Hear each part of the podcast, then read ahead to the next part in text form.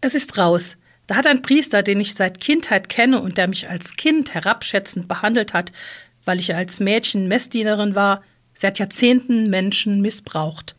Vornehmlich Männer, Jungen hier und in Afrika. Eine Fassade ist gebröckelt. Ehrendomherr, Bundesverdienstkreuz. Es schien, als wenn Edmund Dillinger ein Leben im Dienst der Menschen geführt habe.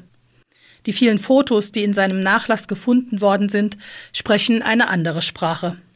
Er hat Menschen benutzt, seinen Missbrauch über fünf Jahrzehnte akribisch dokumentiert, und sein Arbeitgeber, die katholische Kirche, hat wie in vielen anderen Fällen eher vertuscht als die Opfer geschützt.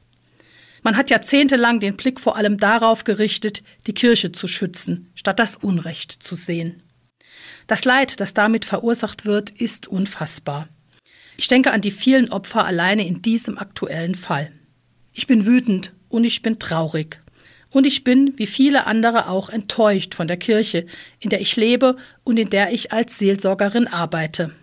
Ich bin fest davon überzeugt, die katholische Kirche muss sich die Frage nach dem, was denn wirklich Kirche ist, neu stellen. Auch die Frage nach ihrer Macht und wer sie wie ausübt. Sie muss sich die Frage neu stellen, warum es immer noch möglich ist, dass so etwas passiert. Es kann nicht so bleiben, wie es ist.